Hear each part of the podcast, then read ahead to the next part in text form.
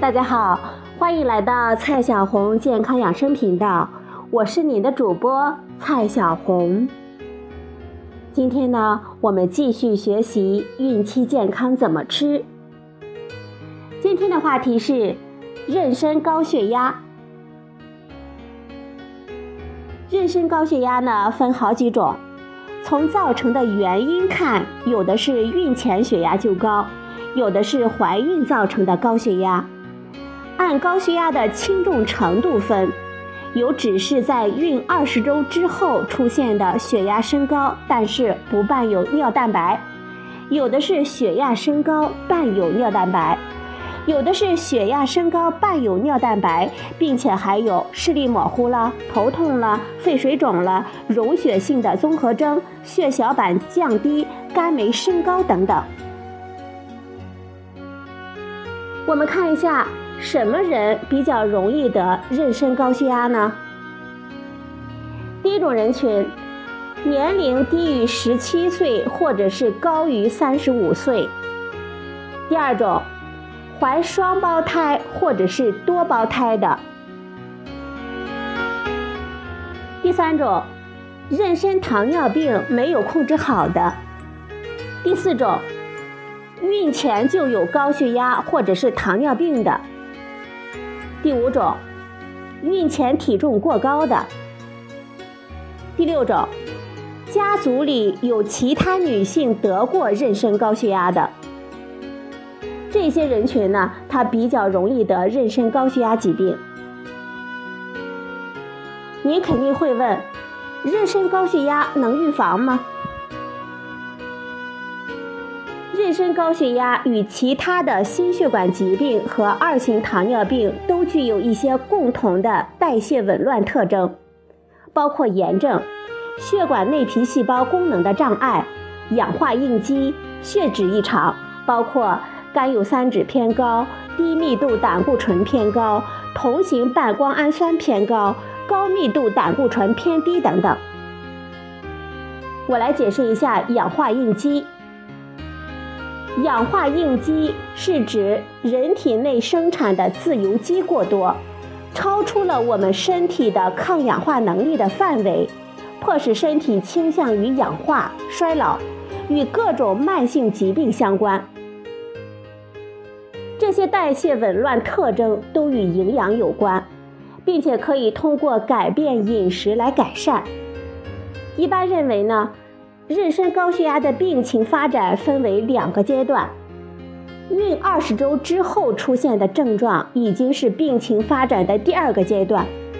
第一个阶段发生在孕二十周之前，那时已经出现了血管的收缩，导致流到胎盘和孕妇其他器官的血液量的减少，进而造成氧化应激。而氧化应激将病情的第一个阶段引入第二个阶段，也就是在孕二十周之后出现了高血压、尿蛋白等症状。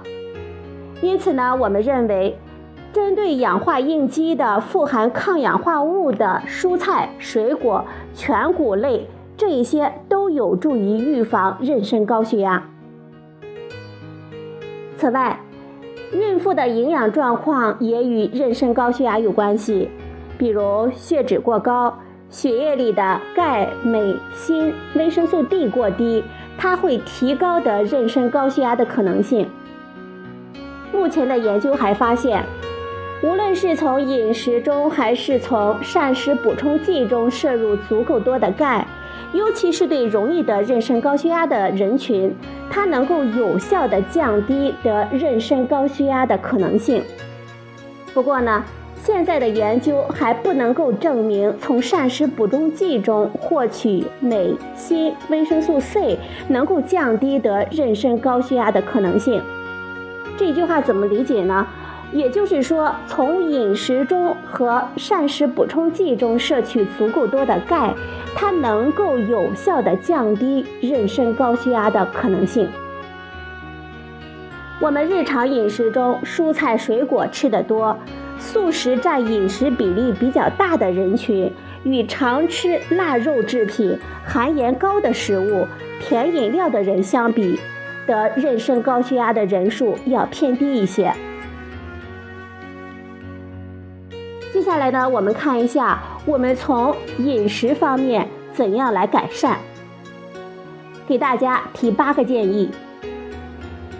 第一个建议，每日摄入的总热量和蛋白质总量要合适，这样呢，既可以满足胎儿发育和母体存储的需要，又不能过高的导致孕妇的肥胖。总热量和蛋白质摄入不足的女性更容易得妊娠高血压。第二个建议，多摄取含镁高的食物，比如绿叶蔬菜、豆类、全谷类、香蕉、酸奶、鱼等等。第三个建议，保证有足够多的钙的摄入，一天呢至少一千毫克，比如说奶制品、豆腐、绿叶蔬菜。第四个建议，吃富含维生素 C、维生素 E 等抗氧化物的食物，比如全谷类、全麦、糙米、整颗的玉米粒，还有种子类的南瓜子、西瓜子、葵花籽等等蔬菜水果。第五个建议，吃富含维生素 A 的蔬菜水果，有助于抵抗氧化应激，并且不同于动物来源的维生素 A。植物来源的维生素 A 是安全的。第六个建议，一周至少吃两次富含 DHA 和 EPA 的鱼，因为它们有抗发炎的效果，还是胎儿神经系统和视网膜发育的必须的营养素。第七个建议，尽量避免腌制品，不要吃太咸的食物，不喝甜饮料。比如说凉茶、可乐、雪碧、运动饮料等等。第八个建议，用植物油替代动物油，尽量少吃动物油，比如五花肉、培根、黄油，以避免或者是改善血脂异常，降低对孕妇心血管健康的危害。通过这八个建议呢，我们可以改善饮食，来做到降低得妊娠高血压病的风险。医生呢会根据妊娠高血压程度的轻重来决定治疗的主要目的是什么，是帮助孕妇顺利的度过孕期，还是以降低病情对孕妇本人的健康损害为主？在用药上呢，也会权衡药物给孕妇和胎儿带来的益处和风险。除了上面我们提到的八个建议，在饮食上呢，我们还要注意一点，那就是钠的摄入。饮食中摄入的钠适量即可，过于低钠的饮食对妊娠高血压的控制并没有好处。基本上一天二到三克的钠，也就是六克左右的盐。考虑到酱油、料酒、味精、醋、加工食品、腌制食品都含有钠，都要算在每天六克的食盐里面。细算起来呢比较繁琐，基本原则就是饮食比较清淡，不要太咸就好。好了，朋友们。今天呢，蔡老师给大家讲了妊娠高血压疾病和饮食控制。今天的节目就到这里，谢谢您的收听，我们明天再会。